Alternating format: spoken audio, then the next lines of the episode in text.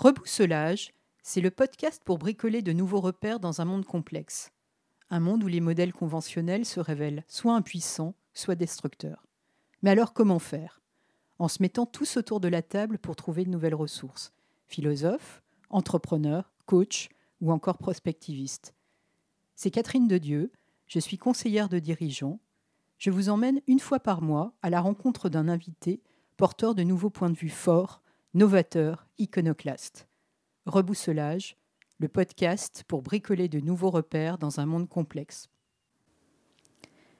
Bonjour, je suis très heureuse aujourd'hui euh, d'accueillir euh, dans Rebousselage Ruben Grave, un entrepreneur qui est l'un des pionniers français et parisiens des espaces de coworking et un expert euh, des tiers-lieux qui évolue beaucoup en ce moment en lien avec le développement du travail indépendant, des nomades digitaux, mais aussi de plus en plus l'appétit des entreprises classiques euh, pour euh, l'animation de communautés de travail à taille humaine, où il se passe des choses parce que les personnes qui s'y croisent ne sortent pas toutes du même moule. Donc aujourd'hui, pour interviewer Ruben, je suis dans l'un de ces espaces de bio-coworking qui est situé euh, dans le quartier des, Épinettes, un quartier fort sympathique de, de Paris, dans le 17e arrondissement. Euh, voilà, 60 rue de la Jonquière. On se sent un petit peu comme dans un village euh, dans la rue. Et en plus, on est en face, ça c'est la seconde du tourisme, euh, de la magnifique et pittoresque Cité des Fleurs que je vous engage à visiter. Bonjour Ruben. Bonjour Catherine, merci pour ton invitation. Donc, ma première question, qu'est-ce qui t'a poussé en 2007 à, créer, à créer de façon, de façon pionnière ces ce lieu, euh, ces différents lieux euh, coworking Ça répondait en fait à une intuition, à, un besoin qui s'exprimait. Euh, enfin, comment, comment ça s'est passé? Bah, Très simplement, le, les randonnées roller le vendredi soir à Paris qu'on a, qu'on a créé avec Boris, qui est mon, premier associé, ont été un, accident un peu de vie puisque à la base, en 92-93, on était une, cinquantaine de patineurs à, se retrouver le vendredi soir pour aller rouler ensemble. Et puis les grèves de 95 sont passées par là. Tout le monde a acheté des rollers. Et on est passé euh, en 95-96 de 50 à 500. Et euh, fin... Crise de croissance. Ouais, exactement. et euh, le la, préfecture de police de Paris est venue nous accueillir un, matin, enfin plutôt un soir, vendredi soir, en nous demandant euh, quelles étaient nos revendications politiques. On a été euh, très clair avec eux sur euh, le fait que c'était juste un mouvement de plaisir, de liberté, de redécouverte de la ville ensemble, qu'il n'y avait pas d'intention politique derrière notre mouvement. Et euh, ils ont été euh, tellement euh, stupéfaits qu'ils nous ont proposé très gentiment bah, de nous accompagner avec quelques policiers et quelques motards pour accompagner les, randonnées. On a créé une association à la demande de la préfecture et à partir du moment où le public a commencé à, voir qu'il y avait un encadrement qui était officiel, on est passé de quelques centaines à plusieurs dizaines de milliers de participants, avec le record du monde officiel à 58 000 euh, personnes. Donc ça a été pendant euh, plus de 15 ans le plus gros événement hebdomadaire parisien qu'on a encadré avec euh, une moyenne de 150 staffeurs et, on a fait plusieurs fois le tour du monde grâce à, cette association. Et en fait, comment on est arrivé au tiers-lieu en, partant de cette communauté, parce que finalement c'est devenu une communauté euh, très importante, euh, c'est que ce que, j'ai vécu et ce qui m'a profondément euh, bouleversé dans ce, dans ce mouvement et dans ce projet, c'est de voir des personnes qui étaient de toutes les couches socioculturelles, de toutes les ethnies, de toutes les cultures, de tous les âges. Donc c'était pas seulement un truc de bobo, les rollers?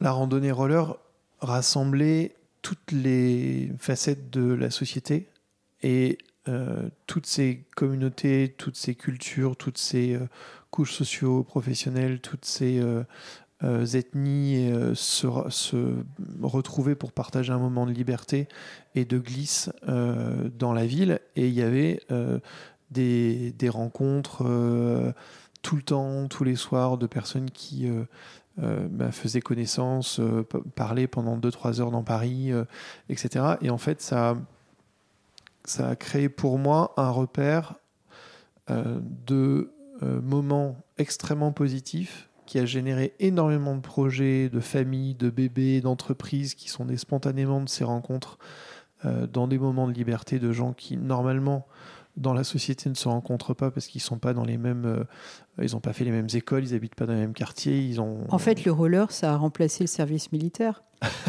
c'est presque ça, avec un objectif euh, euh, légèrement différent. Voilà, exactement. et donc, ce que ça, ce que ça a permis de comprendre, c'est que c'était possible. Et ensuite, l'association euh, ayant besoin de, grandir et de se structurer euh, a installé euh, des bureaux dans, dans, le dixième et on a développé plein de projets, on a accueilli plein de projets dans ces lieux. Ça, c'était dans les années de, à partir des années 2000. 2000. Et moi, six ans, plus tard, j'ai commencé à recevoir en fait spontanément plein de demandes de plein d'amis, patineurs, euh, parce que c'est quand même une communauté de, 25-30 000 personnes, donc il y, a beaucoup de monde. Et en fait, on recevait très naturellement quand des personnes voulaient monter soit un projet associatif, soit un projet de société, ben, ils se tournaient vers nous en nous disant Vous avez déjà fait ça, est-ce que vous pouvez nous aider pour les statuts, pour ouvrir un compte bancaire, pour avoir un logiciel, pour etc., euh, etc. Et en, de fil en aiguille et au début par amitié, on a commencé à les accueillir dans nos bureaux, à les aider. Et puis on s'est rendu compte que nous, on avait beaucoup de plaisir euh, et beaucoup de joie à voir ces personnes arriver avec une idée, une envie et repartir euh, quelques mois plus tard ou quelques années plus tard avec une entreprise et un projet de vie qui, qui fonctionnait.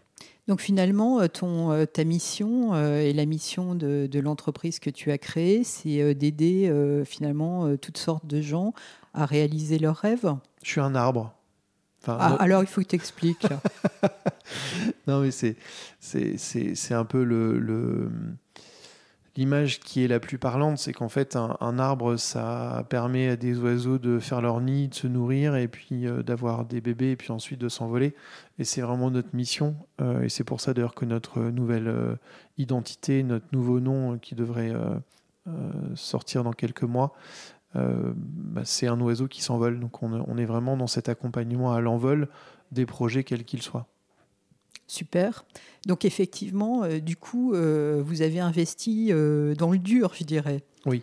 Avec des, avec des espaces dédiés. Effectivement, vous êtes sorti du côté coup de main amical.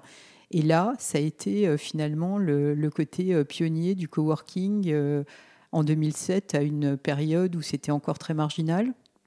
Oui, en fait, ce qui est étonnant, c'est que le, fil rouge est resté le même, mais les mots euh, pour le décrire ont beaucoup changé. Donc au début, on s'est défini plutôt comme un incubateur, mais comme on n'accompagnait pas que des startups et qu'on rentrait pas forcément dans le capital des projets, on n'était pas un incubateur euh, classique euh, avec les modèles qu'on connaît. Euh, ensuite, on, a été une sorte de pépinière. Ensuite, un, coworking, un tiers-lieu. Et puis aujourd'hui, on assume euh, d'avoir un positionnement qui est original. Euh, pourquoi? Parce qu'il est à taille humaine. On n'est pas rentré dans une logique immobilière. Qu'on est, on est resté dans des tailles de communauté euh, un de nos amis Dunbar euh, avait euh, expliqué qu'une communauté, c'est à peu près 150 personnes pour avoir une vraie homogénéité, avoir des liens de qualité quotidien. Donc on reste dans des lieux qui se limitent volontairement à cette taille-là pour que le modèle économique reste l'humain et son accompagnement et pas l'immobilier et le mètre carré. Voilà, et d'ailleurs, euh, a, parce que tu, à, travers ton, ton, activité de conseil, euh, euh, tu accompagnes des entreprises qui sont aussi de très grosses entreprises et qui sont sans doute moins que toi dans cet aspect petite taille, humain au centre, même s'ils le disent tous tout le temps maintenant. comment finalement, même ces acteurs-là qui sont très importants commencent à comprendre que qu'on change qu'on change de logique et, qu'il faut passer effectivement de d'une approche immobilière à une approche d'animation d'une communauté Comment tu vois les choses évoluer? Bah, en t'écoutant, j'ai une image m'a traversé l'esprit, c'est que quand on est dans une crise, on a souvent besoin de retourner à ses racines. Quand on a un accident dans notre vie euh, et qu'on est, on est vraiment dans une situation de fragilité, voire de danger, qu'est-ce qu'on fait? On, retourne chez papa et maman et puis on se reconstruit et on se reprojette dans le futur et puis ensuite on peut éventuellement repartir. Euh, le, pourquoi j'utilise cette image-là? Parce qu'en fait, euh, quelle que soit la taille d'un projet, quand on a besoin de revenir au sens profond et à notre raison d'être et à ce vers quoi on a envie d'aller, il faut revenir à quelque chose qui est très proche, très intime, très profond et qui est forcément à taille humaine. Donc en fait, quelle que soit la taille d'un groupe, à un moment donné, si on veut qu'une équipe puisse réfléchir de manière sereine, euh, apaisée et, rentrer dans, la profondeur, il faut du temps, il faut quelque chose, euh, un cadre qui invite à l'intimité parce que euh, l'intimité, elle est, elle est essentielle pour pouvoir rentrer au fond de soi-même. Et ensuite, trouver le bon alignement qui fait qu'on peut se réenvoler et puis repartir vers un, horizon qui est, qui est plus clair. Il y a besoin à un moment donné de revenir sur des choses qui, sont, qui fonctionnent bien à l'échelle d'une cellule pour de nouveau redévelopper un corps. Voilà. Et tu, parlais effectivement euh, des épreuves. Euh, tu as vécu euh, comme, comme nous tous, mais je dirais de façon très particulière, hein, la période du Covid. Alors déjà, on a pu traverser cette crise-là grâce à nos partenaires et nos associés investisseurs, et notamment le groupe Europe Équipement et Olivier Pellat qui nous ont soutenus dans cette traversée. et puis ensuite, tous nos clients. comme on est une, une communauté à taille humaine. Hein. On accompagne 150, 200 euh, porteuses et porteurs de projets et entreprises dans le 17e et dans le 18e sur nos trois lieux. On se connaît tous. On connaît tous euh, nos familles, nos difficultés, nos modèles économiques, euh, nos fragilités, nos forces. Donc on, s'est pas mal retrouvés déjà dans, dans, les lieux pendant le Covid parce qu'on avait toutes et tous besoin de sortir de la maison, aller dans un endroit qui, était, qui nous permettait de respirer, de, d'échanger de, avec d'autres euh, tout en respectant un certain nombre de, de, de mesures gestes barrières. Exactement d'espace de, sécurité. Mais nos lieux c'est un peu comme une grande maison. Donc euh, ça a été un, une bouée de sauvetage pour pas mal de, personnes de la communauté. Euh, et l'effet le, c'est que cette solidarité elle a permis bah, de traverser cette crise là euh, en euh, se soutenant les uns les autres, en s'apportant du chiffre d'affaires malgré tout.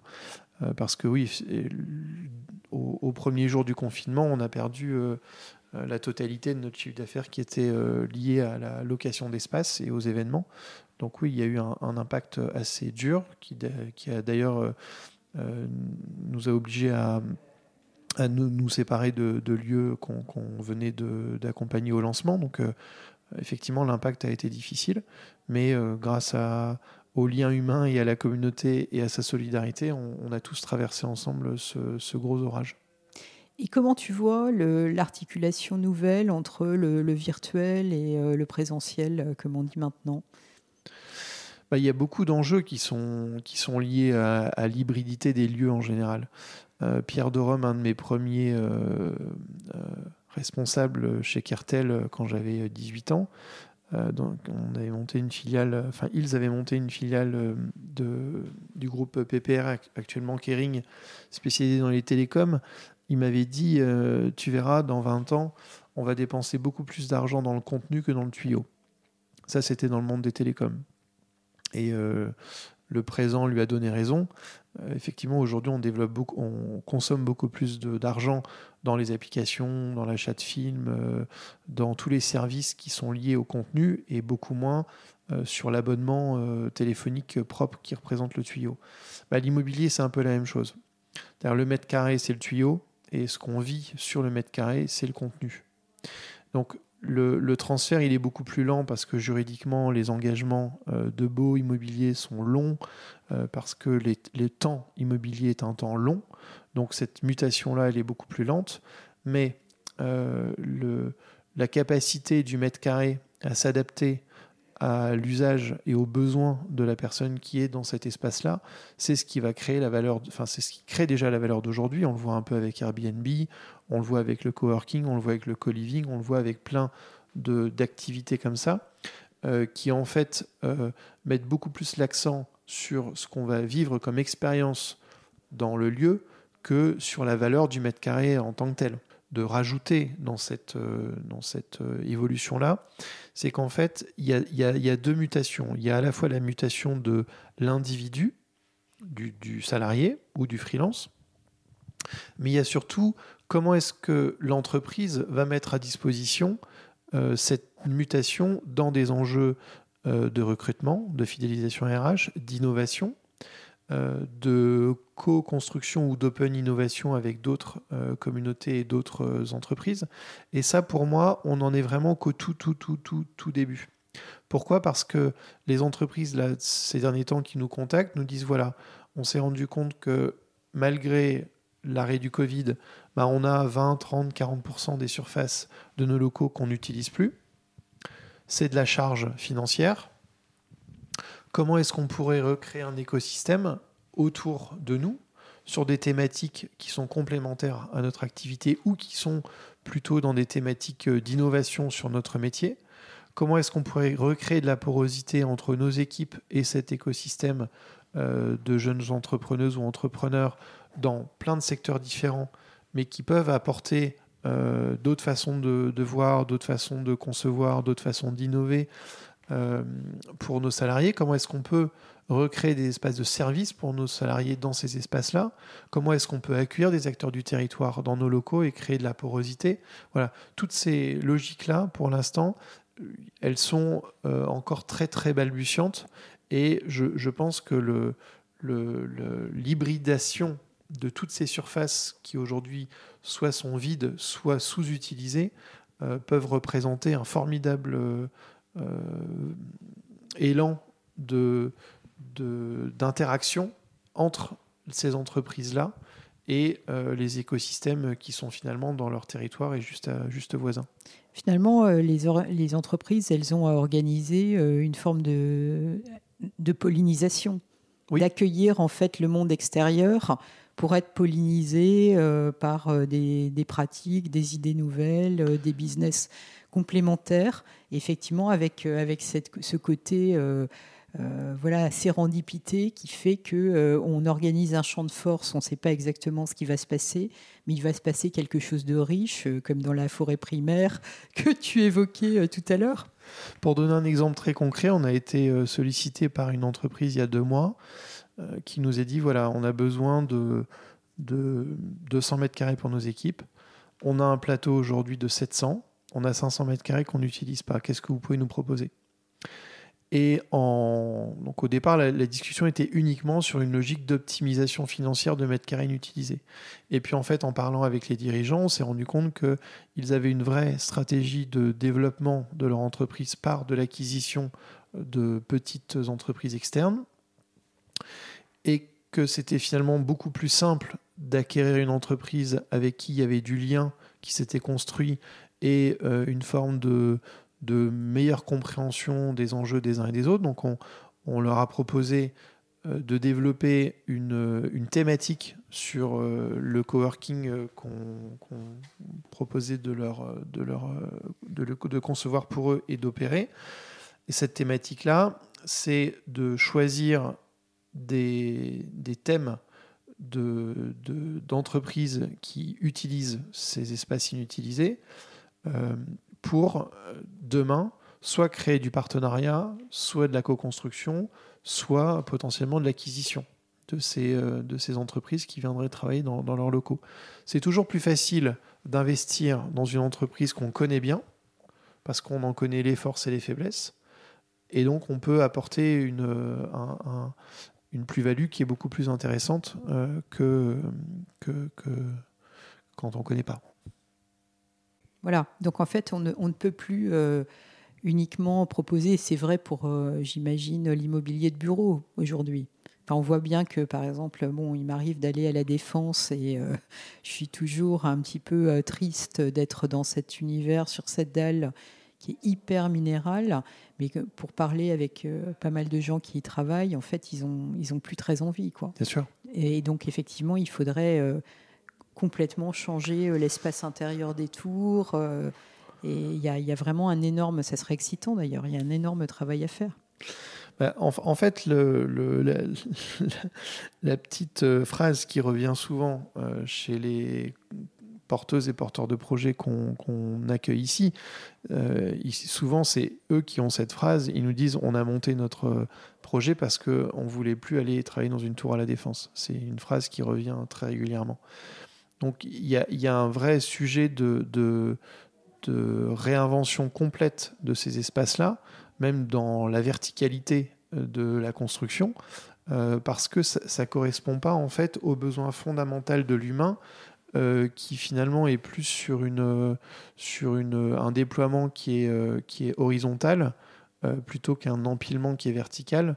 La verticalité, elle, a du, elle peut avoir dans certains cas du sens, mais dans la majorité des usages, on, on, est plus à l'aise, enfin les moments où on se sent bien dans la vie, c'est quand on est devant un coucher de soleil, c'est quand on se balade dans la forêt, c'est quand on est à un barbecue avec des amis. Euh, c'est pas des moments où on est euh, euh, tout en haut d'un arbre à, 50 mètres de haut, quoi. Donc euh, c'est le, la verticalité, elle, crée, elle crée pour plein de gens et de manière assez naturelle un sentiment de vertige, un sentiment d'insécurité. Euh, et aujourd'hui, euh, on a plus envie de convivialité, on a plus envie de liens euh, proches, d'intimité, on a besoin de, d'être dans un sentiment qui est de co-construction, de partage, et donc plus horizontal que vertical.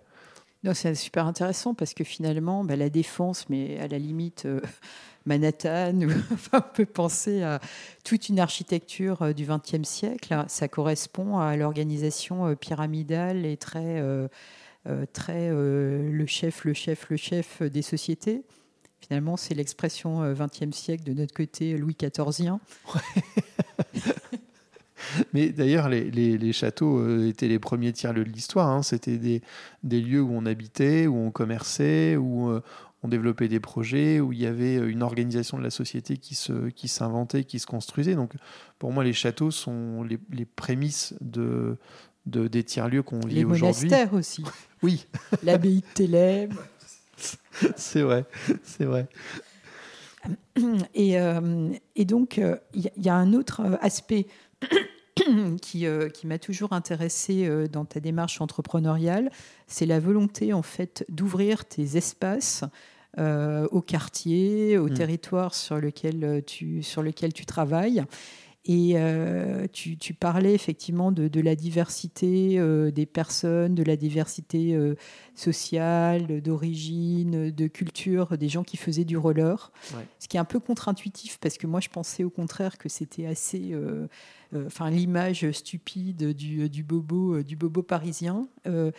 Et, effectivement, sur les, sur les tiers-lieux, sur les espaces de coworking, on a un peu cette image-là qui n'est pas forcément complètement fausse, parce que euh, moi, j'ai vécu pendant deux ans euh, dans un très bel espace de coworking euh, qui existe toujours, qui s'appelle le, Remix. Mais moi, j'étais j'étais dans l'espace de, Strasbourg-Saint-Denis, rue Cour des Petites Écuries, qui a été, qui a été fermé depuis finalement, comment on arrive à mettre en pratique cette fameuse diversité dont tout le monde parle et qui reste souvent un, principe euh, très, très abstrait et, peu mis en œuvre? Bah, Anthony et Anan qui ont fondé Remix et qui sont vraiment des, bons amis euh, euh, ont la même, le même constat que celui que, j'ai pu faire dans les randos rollers que j'ai pu vivre.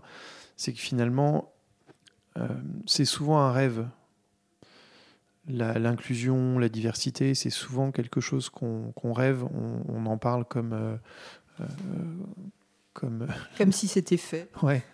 Et, en fait, euh, c'est à la fois très simple et très compliqué à mettre en œuvre. Très simple, pourquoi? Parce que on a tous envie de rencontrer l'autre, l'autre dans sa diversité. C'est d'ailleurs souvent les meilleurs moments de notre vie. Et en même temps, nos habitudes, nos réflexes, nos peurs, les, les, formatages qu'on a subis ou pas, font qu'on a plutôt tendance à se retrouver avec des gens qui nous ressemblent. La nature, elle, elle est forte quand elle sait, enfin quand on lui laisse la possibilité de, de, créer cette diversité. Les, les, écosystèmes les plus riches et les plus puissants, c'est les forêts primaires. Et là, on a une explosion de vie permanente. Donc on, on se rend bien compte que quand on arrive réellement à mettre en place cette diversité-là, on a des fruits et une richesse à la fois humaine, financière, euh, sociétale qui est produite, qui est absolument extrêmement généreuse. Ça, ça permet la générosité en fait. C'est l'abondance. Oui, c'est exactement ça. Ça permet l'abondance. Mais pour que cette abondance... C'est pas mal hein, dans un moment où on, voit les pénuries arriver euh, dans tous les sens. oui, parce qu'en fait, euh, on, est ouvert donc on n'est pas dans cette rétention même de...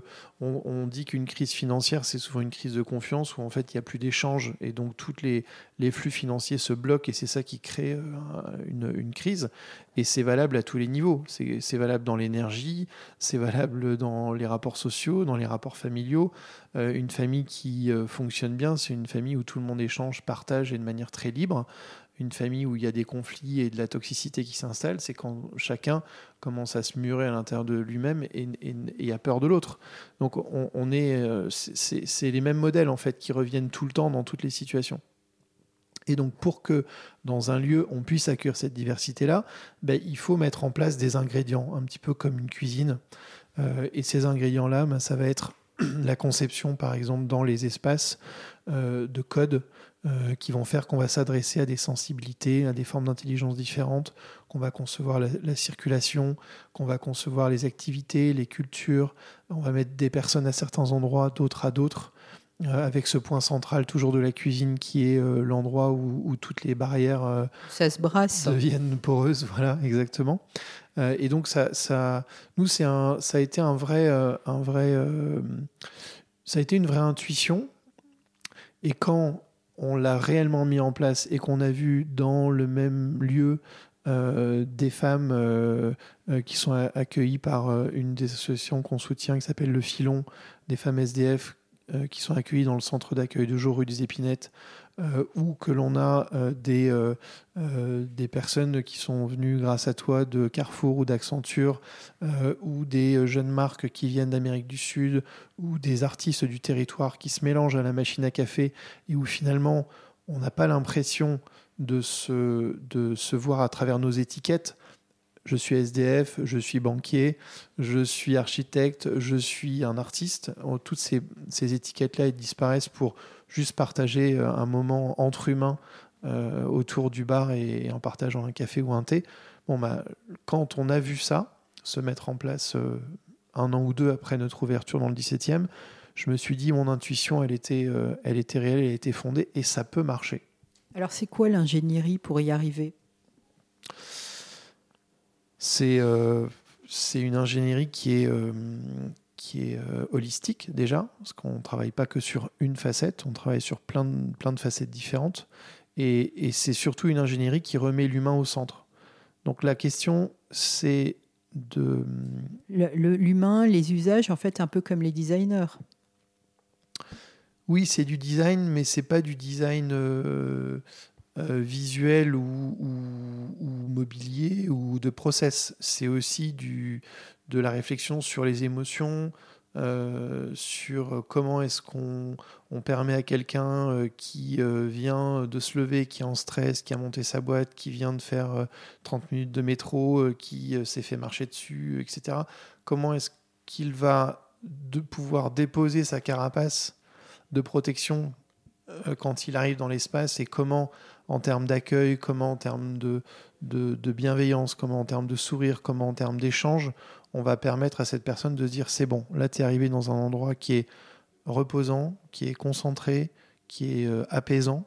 Et euh, comment est-ce que tu peux te réouvrir, de nouveau rentrer en échange avec l'autre parce que l'autre euh, est, agréable. Voilà. et ça, c'est un sujet où il faut travailler sur plein de, de, de Donc, plans par différents. exemple, tu travailles sur euh, les, les- comment les gens se déplacent à l'intérieur des espaces, qui va rencontrer qui, euh, où. sur à les la lumières, la- l'acoustique, le goût, euh, la façon de communiquer, la façon de- d'accueillir des gens qui parlent des langues différentes dans l'espace. Parce que le cerveau, quand il entend des langues étrangères, il se met à voyager. Euh, sur euh, la décoration, euh, sur les matériaux, sur les odeurs. On parle vraiment au cerveau par toutes les portes et les canaux naturels que le cerveau a à sa disposition. Et on envoie des signaux sur tous ces canaux-là qui sont des signaux de, tranquillité et, et, d'apaisement. Et en même temps, tu travailles sur des, justement des usages. tu ouvres le lieu à une programmation voilà, vers le quartier aussi. Oui, parce que quand on sort du lieu, si on connaît les gens qu'il y a dans la rue, si on connaît les commerçants, si on connaît les artistes qui exposent dans le quartier, bah, finalement, l'arrivée dans le village, elle se fait de manière douce euh, plutôt que euh, de dire bah, finalement le lieu il est fermé au public et euh, tout ce qui se passe dehors est, est inconnu. Là, en faisant rentrer le quartier dans le lieu et en faisant sortir le lieu dans le quartier, et en créant cette porosité-là, eh bien, on crée de la confiance, on, crée de la relation, on crée aussi du, dynamisme économique. On a, reçu un prix euh, de la mairie qui nous a remercié d'avoir permis à l'ensemble des quartiers, euh, l'ensemble pardon des commerces de la rue, d'avoir développé leur chiffre d'affaires en- entre 10 et et 15% après notre arrivée. Donc on, est devenu un peu, malgré nous, sans, vraiment en avoir pris conscience, un acteur aussi économique qui permet euh, de la création d'emplois, euh, qui aurait permis à des, commerçants d'ouvrir un deuxième commerce. Et tout ça, c'est un travail collectif. Évidemment, c'est pas que nous, mais la dynamique que no- nos lieux ont, créée dans notre territoire ont vraiment permis euh, à, tout un écosystème d'être plus fort. Tu seras bientôt maire du 17e. Absolument pas. Les maires euh, des différents arrondissements font un travail euh, remarquable et je, je- je me concentre sur, euh, sur des lieux qui sont déjà bien, bien grands pour moi. Très bien. Euh, on arrive vers la fin de, de cet entretien. Euh, j'ai l'habitude de demander à mes invités euh, s'ils ont euh, deux ou trois sources d'inspiration à partager avec nos auditrices et nos auditeurs. Quelles seraient les tiennes? La nature, l'observation du corps humain,